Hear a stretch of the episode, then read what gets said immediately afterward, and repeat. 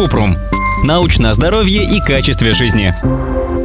Если спать днем в темной комнате, будет ли вырабатываться мелатонин? Кратко. Да, будет, но в меньших концентрациях, чем ночью. Больше всего мелатонина вырабатывается в середине ночи, а в дневное время уровень его секреций остается стабильно низким.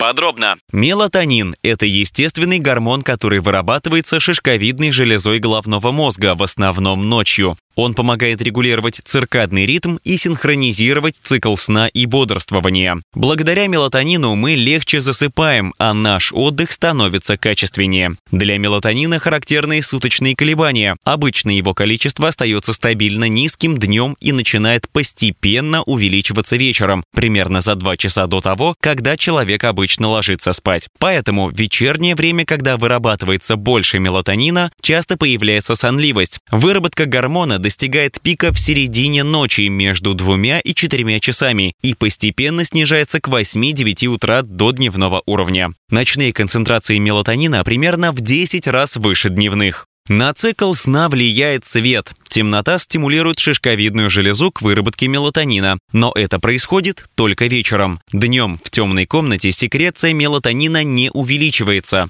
так как другие гормоны повышаются, чтобы помочь человеку сохранить концентрацию, энергию и бдительность. Яркий свет может блокировать выработку мелатонина. Если света слишком много, мы часто просыпаемся, а качество сна снижается, нарушается цикл сна и сокращается время глубоких восстанавливающих стадий. Поэтому, чтобы выспаться, нужно создать в спальне условия для сна. В комнате должно быть темно и тихо.